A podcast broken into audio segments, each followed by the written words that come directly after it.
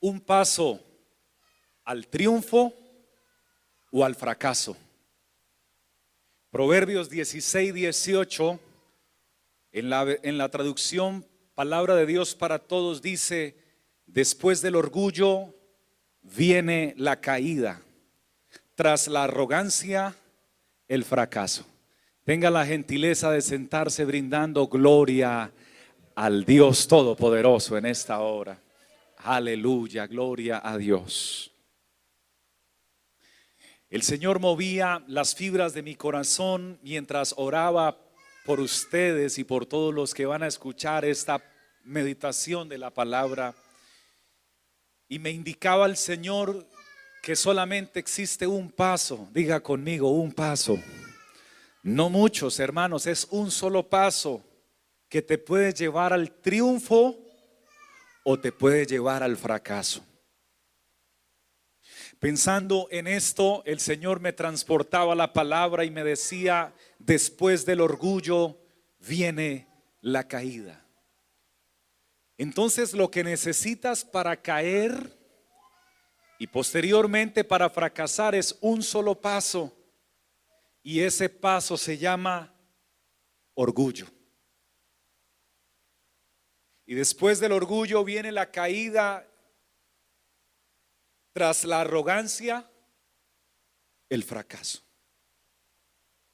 Me encontré con unos testimonios escriturales, veterotestamentarios, que expresan cómo algunos hombres dieron un paso hacia el orgullo, como el rey Nabucodonosor, al cual dice la escritura que el Altísimo Dios le entregó el gobierno en la tierra, dándole grandeza, gloria y majestad. Y por la grandeza que le dio a todos los pueblos, naciones y lenguas, temblaban ante Nabucodonosor y temían delante de él. A quien él quería, mataba, dice la Biblia. Y a quien quería dar la vida, la daba. Engrandecía a quien quería y a quien quería humillaba. Porque los gobernantes que estuvieron, que están y que estarán, están porque hay una autoridad superior que les ha permitido establecerse allí por un periodo de tiempo. No obstante, más cuando el corazón de Nabucodonosor se ensoberbeció, y su espíritu se endureció en su orgullo, fue depuesto del trono de su reino y despojado de su gloria y perdió su razón porque así como Dios da razón, sabiduría e inteligencia para que el, ser humano pueda crecer, prosperar, enriquecer y posicionarse en una sociedad, en una compañía, en una nación o en el mundo, también Dios cuando encuentra que la persona da ese paso de orgullo, cuando la persona se ensoberbece, entonces también Dios le quita la razón a ese ser humano y dice la escritura que Nabucodonosor salió de su palacio y perdió su grandeza, su gloria, su dominio, su poder, su majestad y su reino y se fue con las bestias del campo y se bañaba con el rocío de la mañana y las uñas le crecieron y estaba afuera como los animales y no podían volverlo a ubicar en el trono en el que estaba. Porque Dios bendice al que se humilla, pero al que se enaltece el Señor no lo bendice, el Señor lo humilla. Gloria al Señor.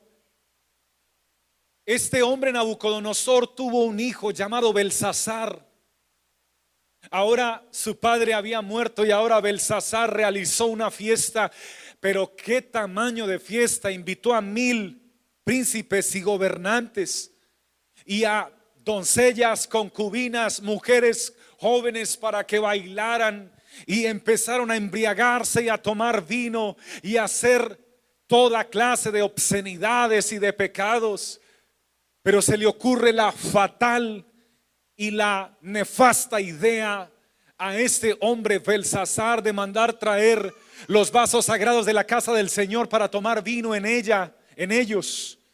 Y cuando se los traen, entonces empieza a embriagarse en esos vinos y es en ese instante, atención, cuando aparece en medio de la fiesta alguien que no habían invitado a la fiesta, pero que se hizo presente en medio de esa fiesta y fue una mano, una mano que escribió en el calado de la pared del rey. Y esa mano entonces escribe Mené, Mené, Tekel, Uparsin. Y entonces dice la Biblia que el miedo, el miedo los absorbió a todos los que estaban allí, empezando por Belsasar, y que sus rodillas se juntaban del miedo que tenía. Se juntaban, le temblaban. Hay una cosa es temblar las rodillas y otra cosa es que se junte una con otra. Ese ya es el máximo pavor que pueda sentir una persona. Ahora el rey se le acaba su soberbia. Y es en este momento cuando manda a traer a todos los sabios y a todos los que sabían de idiomas y a todos los hechiceros y a todos los que supuestamente tenían conocimiento para que descifraran qué decía lo que se había escrito en esa pared y ninguno pudo hacerlo. Hasta que la reina dijo, hay un hombre llamado Daniel. Ese es su nombre que en el reino se dice que es hijo de los dioses. Porque lo que él habla sucede que es verdad. Pero Daniel no era hijo de los dioses. Daniel era hijo del único Dios que gobierna todo el universo y que está en medio nuestro respaldando la predicación de esta palabra. Daniel entonces lo traen y ahora sale, y quiero que esté atento a lo que viene a continuación, porque ahora sale Belsasar y le dice, todavía con las rodillas temblándole, y temeroso y su rostro empalideció y le dice, Daniel, voy a ser el tercero en el reino al que me logre interpretar las palabras que están escritas en esa pared, porque ninguno ha podido. Y estos son los y estas son las dádivas que el rey da. La primera, le voy a dar un vestido especial que se diferencie de todos los demás. Lo voy a hacer el tercero del rey, el tercero de todo mi gobierno al mando. Y como si fuera poco, le voy a dar muchas dádivas más. Y entonces llega Daniel y responde, quédate tú con tus dádivas porque no me interesan ellas.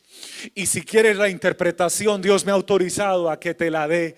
Lo que significan esas palabras, mené, mené, tú has sido pesado en balanza y fuiste, y fuiste hallado falto. Pérez, tu reino ha sido roto y entregado a los medos persas. Se te acabó el reino porque también te ensoberbeciste. Escuchaste la historia de tu padre, que tu padre tuvo todo el gobierno y el dominio y lo perdió todo, pero tu padre se arrepintió y Dios le restituyó lo que había perdido y tú no te arrepentiste, saliste más soberbio que tu papá, así que tu reino ha sido entregado a los medos y a los persas y no me interesa tus dádivas. Y terminado Daniel estas palabras, esa misma noche llegó Darío de Media y de Persia o a quienes él había delegado y quitaron el dominio que tenían aquellos hombres y perdieron todo lo que tenía y esa noche perdió lo que había construido él, su padre y sus dinastías anteriores.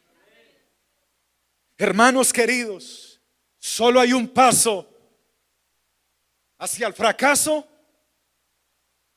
o hacia el triunfo en Dios. Y ese paso hacia el fracaso se llama el orgullo. También la Biblia lo llama la soberbia. También es llamado la arrogancia o la altivez. Pero hay un paso hacia el triunfo y es la humildad porque al corazón contrito y humillado, no lo desprecia.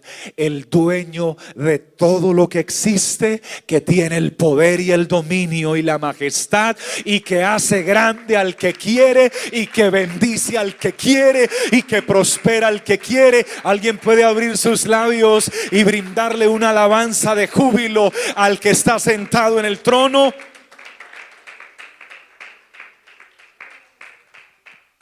Alabado sea el Señor Todopoderoso. Así que ese fue el testimonio de Nabucodonosor y de Belsasar. Pero también hubo otros testimonios que usted debería considerarlos. Porque también el Señor refirió una parábola al respecto de dos hombres que fueron a orar al templo. Y el uno decía, de esta manera, Dios, te doy gracias porque no soy como los demás hombres. Te doy gracias porque no soy como los demás ladrones, ni mentirosos, ni groseros. Te doy gracias porque oro todos los días, porque doy limosna a los pobres y porque doy mis diezmos y mis ofrendas. Pero al lado de él había otro que la Biblia llama un publicano. Y ese publicano se ponía su mano en su pecho fuertemente y decía, sé propicio a mí que soy pecador. El publicano reconocía su condición. ¿Y sabe quién reconoce su condición?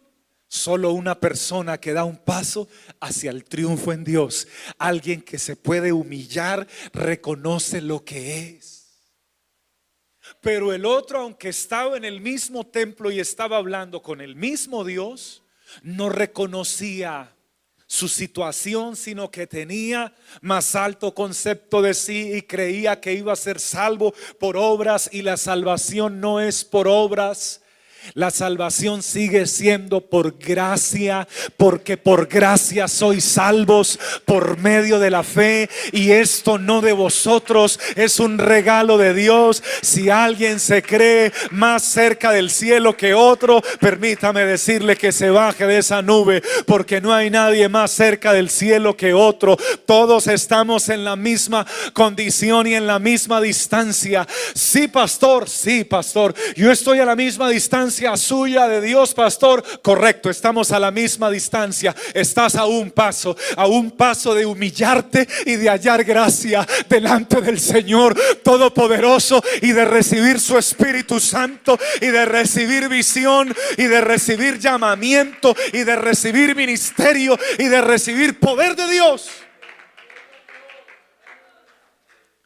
Pero también estás a un paso de fracasar si dejas que tu corazón se llene de altivez. Hay poder en el nombre del Señor Jesucristo.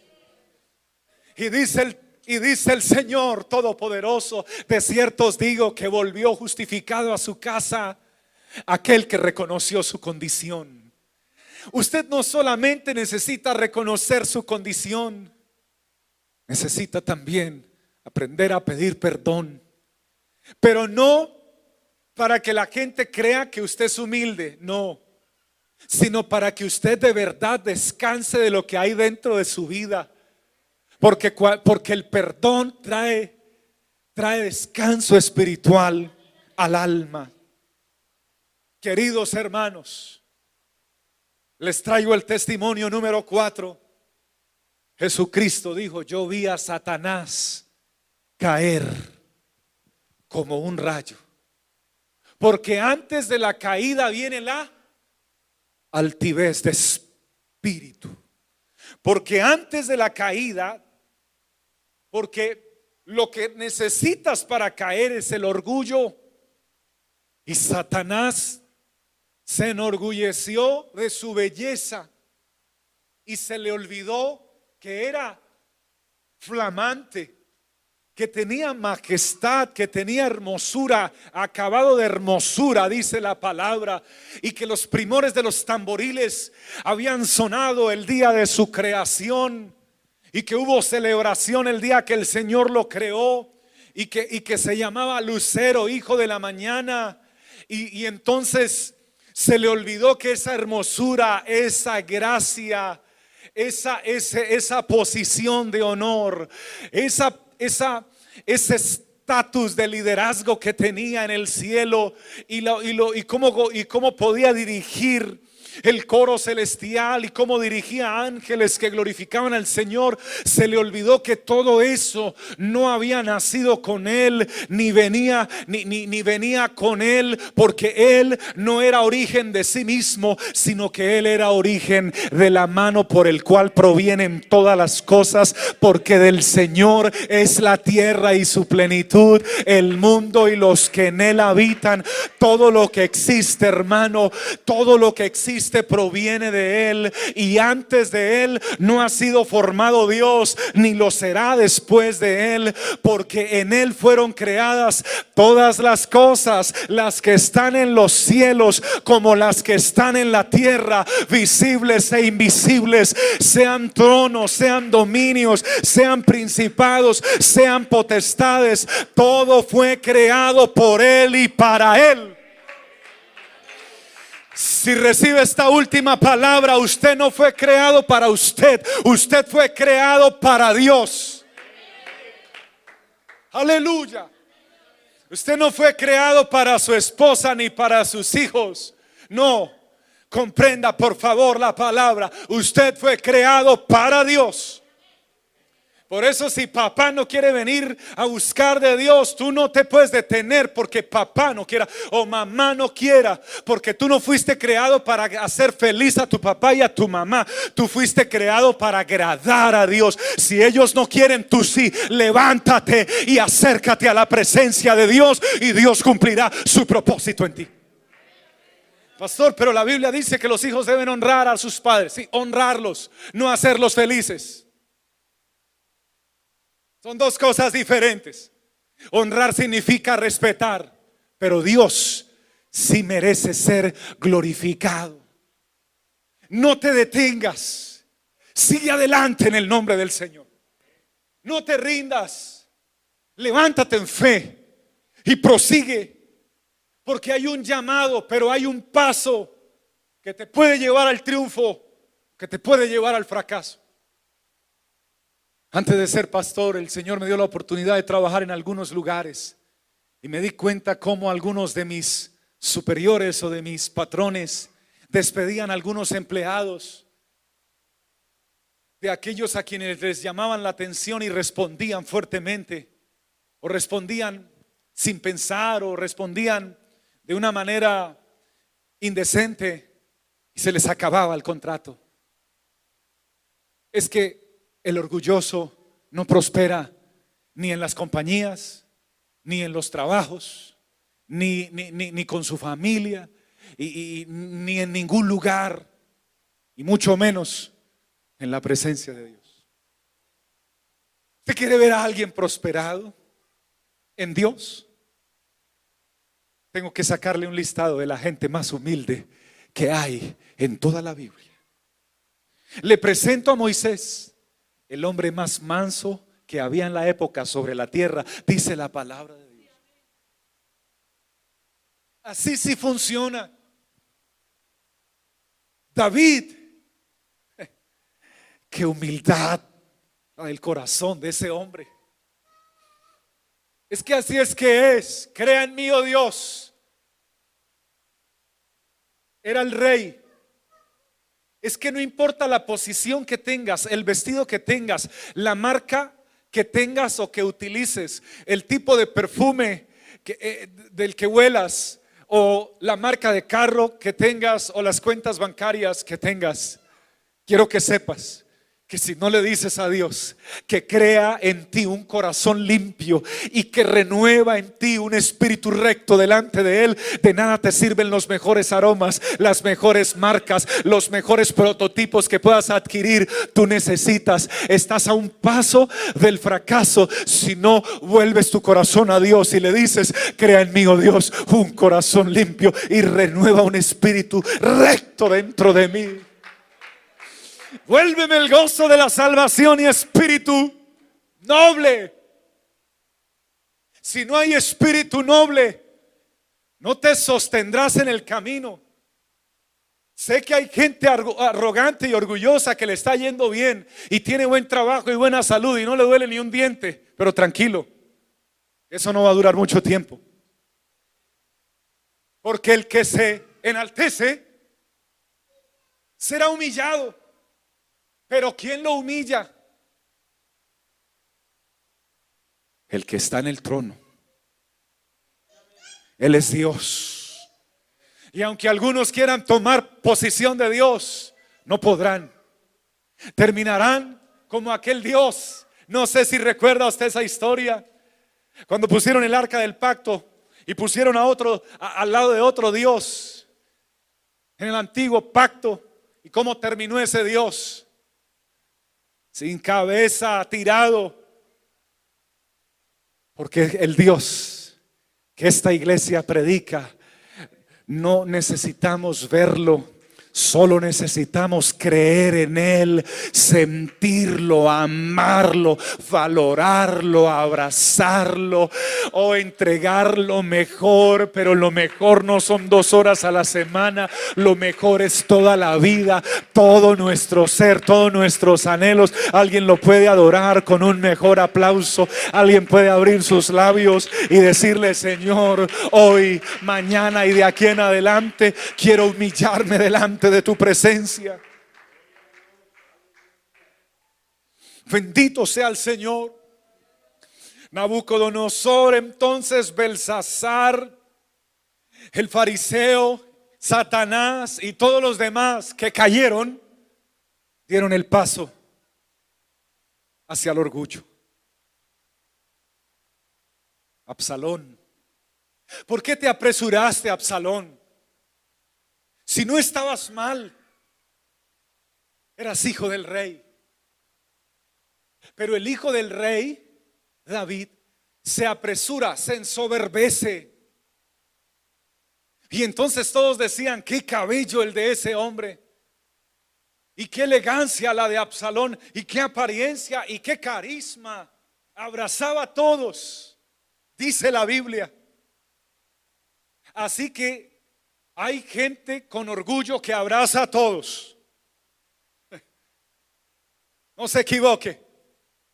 Se paraba en la puerta de la ciudad con su carruaje, con su cabello, que era una cabellera larga y que llamaba la atención de todos, con 50 escoltas.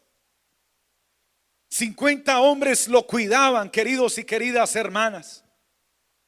Imagínense eso, un hombre bien apuesto, con su cabello, bien cuidado y 50 escoltas y el hijo del rey y se paraba y todo el que venía buscando al rey él le decía, ¿a qué vienes? No vengo buscando al rey porque tengo un problema, no tienes toda la razón y lo abrazaba y le decía, el rey está muy ocupado para atenderte, pero si yo fuera el rey, si yo fuera el rey, yo te haría justicia inmediatamente, pero David está muy ocupado.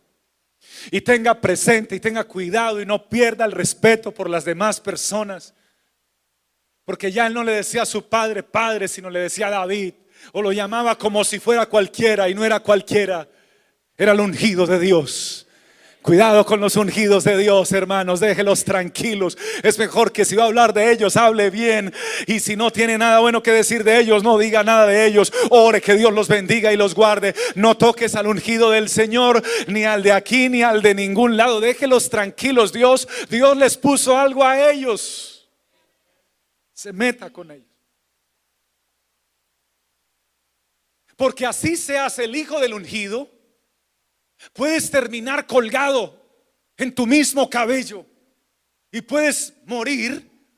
Así se hace el hijo del ungido, porque el hijo, por el hecho de ser el hijo del ungido, eso no me da mi unción. Lo que me da unción es estar a un paso, es dar el paso de la humillación y cuando me humillo delante de Él, entonces el que se humilla al Señor lo enaltece. Y cuando lo enaltece, ahí no solamente vienen bendiciones, ahí viene la unción incluida, ahí viene prosperidad espiritual, allí vienen los dones del Espíritu, allí vienen puertas abiertas. Alguien que reciba la palabra, que aplauda la presencia del que vive. Aleluya, aleluya. Aleluya. Y permítame terminarle en esta hora esta palabra, hermanos queridos. Oh, gloria a Dios. Porque cuando me alejo de la presencia del Señor, entonces tomo distancia de Él. Tomo distancia de la alabanza. Cuando doy un paso, cuando doy el paso hacia, hacia el orgullo, me alejo de Dios. Aunque venga la iglesia. Cuando doy el paso hacia el orgullo, me alejo de la alabanza, me alejo de la oración, me alejo de la palabra, me alejo de su espíritu. Mi corazón se empieza a endurecer. Y los demás pueden sentir a Dios, pero yo ya no empiezo a sentirlo porque el corazón se empieza a, endurecer me vuelvo a poner, me vuelvo como, como de dura cerviz, de duro corazón. Aleluya. Dejo de fructificar, dejo de crecer, dejo de generar renuevos. Y el enemigo empieza a colocar pensamientos en mi mente. Y creo tener la razón. Creo tener la razón. Por eso me encanta trabajar con consejeros y en esta iglesia tenemos sabios consejeros, algunos más jóvenes que yo, pero sabios, otros de la misma edad mía, pero sabios, otros mayores que yo, pero sabios, porque en la multitud de consejeros hay sabiduría. Me encanta darles participación porque entiendo que el Espíritu Santo de Dios también está en ellos y que Dios los puede usar para que podamos entonces seguir dirigiendo el pueblo de Dios hacia su presencia. Jamás crea que solo usted y usted tiene la razón, porque no es verdad. Quiero recordarle su origen y su final. Su origen, Madein, polvo. Y su final, polvo.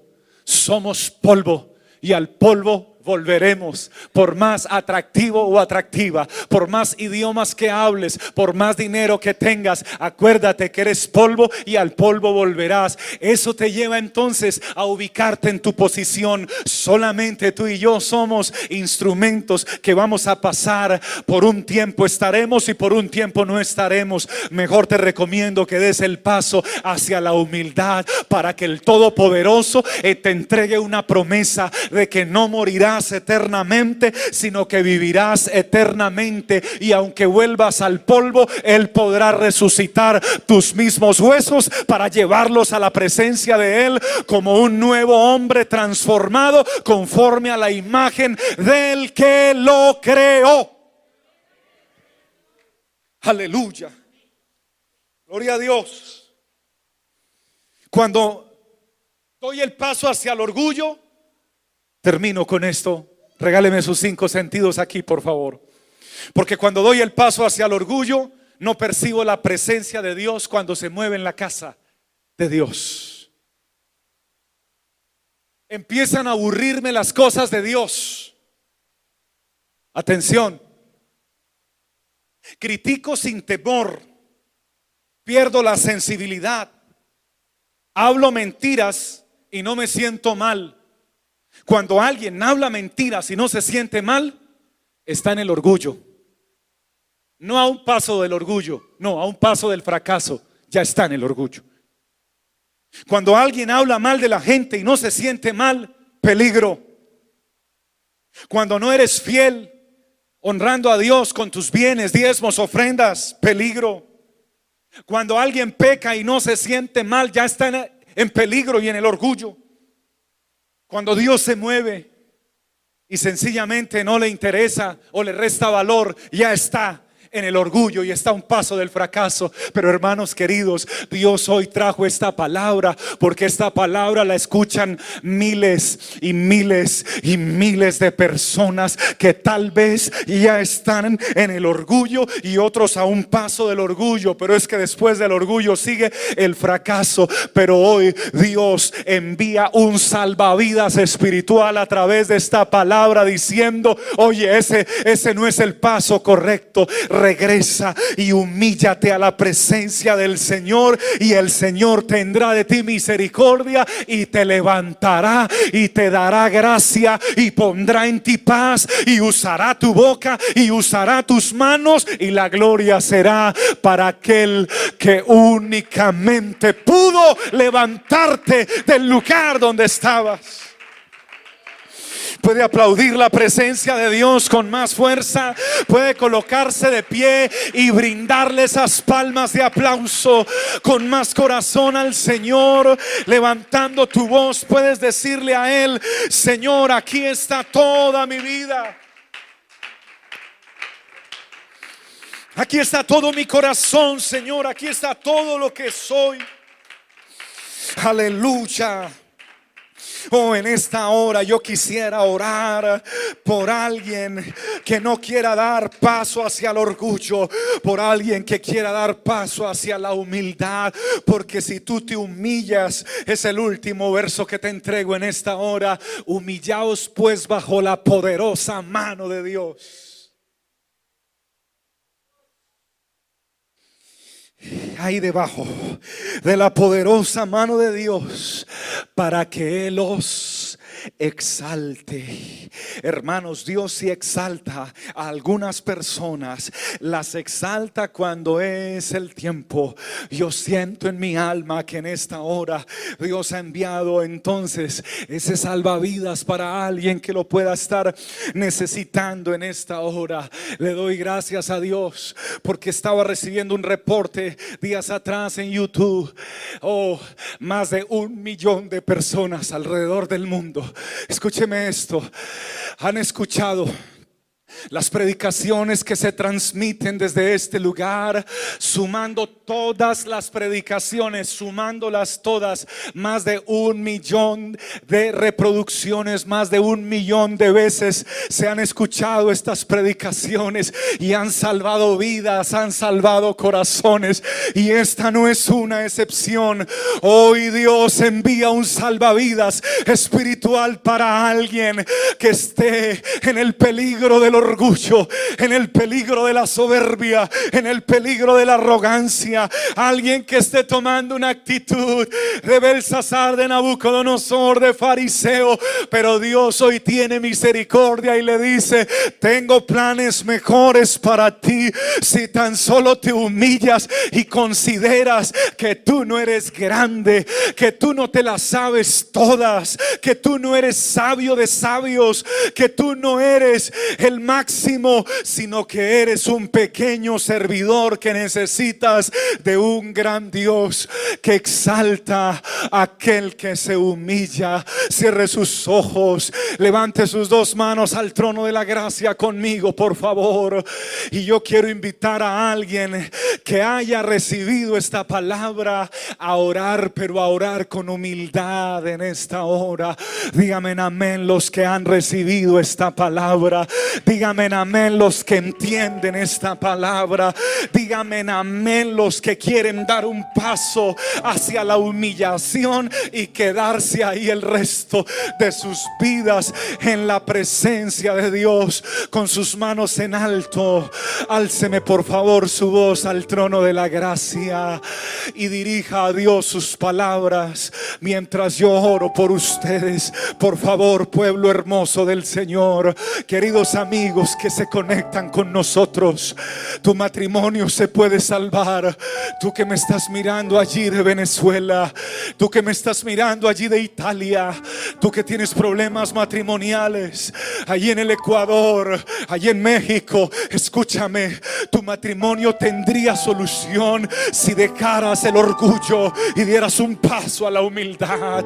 Se podría arreglar ese problema. Ya no culpes a tu pareja, eres tú. Tú necesitas humillarte. Iglesia linda, alza tu voz y todos juntos le decimos, Padre precioso, Rey y único gobernante de todo el vasto universo en esta hermosa hora, con humildad de corazón, levantamos nuestras manos reconociendo que hoy estamos vivos solamente por tu gracia y porque tienes todavía un propósito con nosotros. Con humildad de espíritu quiero que sepas que toda la gloria la dirijo única y exclusivamente a ti. Y con humildad de alma quiero que sepas, mi Señor, que reconozco que soy pequeño y que soy polvo y que volveré al polvo. Pero quiero que sepas que mientras me permitas vivir, quiero vivir bajo el abrigo del Altísimo y morar bajo la sombra del Omnipotente. Quiero humillarme bajo la poderosa mano de Dios y quiero agradecerte porque si hoy puedo ser tal vez de bendición para alguien, no es exactamente por el origen de donde provengo, sino solamente por tu gracia, Señor, y por el lavamiento del agua, por la palabra y por la sangre derramada en la cruz del Calvario por mí. Hoy, Señor, te ruego que toques corazones y vidas. Y si hay alguien que puede reconocer su condición de que se encuentra en el orgullo, a un paso del fracaso, en la arrogancia, a un paso de la destrucción, en la altivez y en la soberbia, a un paso de la pérdida final de su vida, pero reconoce, Señor, que ha obrado mal. Yo te ruego que le abraces en este momento, en cualquier nación donde se encuentre. Abrázale, Señor. Tócalo, por favor. Transforma el corazón duro en un corazón sensible que pueda sentir el Espíritu Santo de Dios. Hermanos, hermanos, sienta el Espíritu Santo de Dios que está aquí. Sienta la gloria, sienta la presencia de Dios. Dile, Señor, si tú me has quitado cosas en la vida, hoy yo entiendo que tal vez era porque mi orgullo estaba, oh, estaba parado en el orgullo. Si me has quitado cosas materiales, cosas que me hacían sentir tal vez muy importante o muy vencedor y no las tengo hoy, es porque tal vez estaba parado en el orgullo y me las quitaste porque querías que yo volviera a tu presencia, porque sin ellas podía volver a reconocer que no soy muy grande, que el único grande eres tú, Jesús. Gracias por las quitado. Y si necesitas quitarme otras más, pues quítalas del camino. Porque yo no quiero ir al fracaso. Yo quiero ir al triunfo en Cristo Jesús. Yo quiero ir a la victoria en el Señor. Yo quiero seguir creyendo que soy más que vencedor por medio de aquel que me amó. Y si notas que hay algo en mí que no te huele bien, que no te agrada, que sencillamente no te gusta. Si estoy mirando, oh, despectivamente a alguien, a otra cultura, a otra raza, si estoy juzgando a alguien como no debo hacerlo, hoy yo vengo a tus pies en esta hora y pido misericordia y perdón y ruego, mi amado Salvador, oh, que recibas mi corazón humillado delante de ti. Hermosa iglesia, tómese unos segundos para adorar a Dios con humildad. Tómese unos segundos para adorar a Dios. Yo creo que usted tiene unos minutitos en esta hora para decirle gracias por haberme quitado lo que me quitaste, pero también gracias por darme lo que tengo. Pero también si necesitas quitar algo más, quítalo, pero no me quites tu santa presencia y no quites de mí tu Santo Espíritu en el nombre de Jesucristo, mi Señor.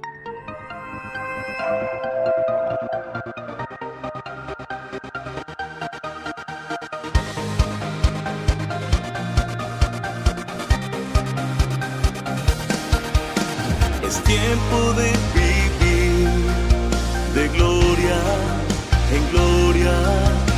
El gozo del Señor.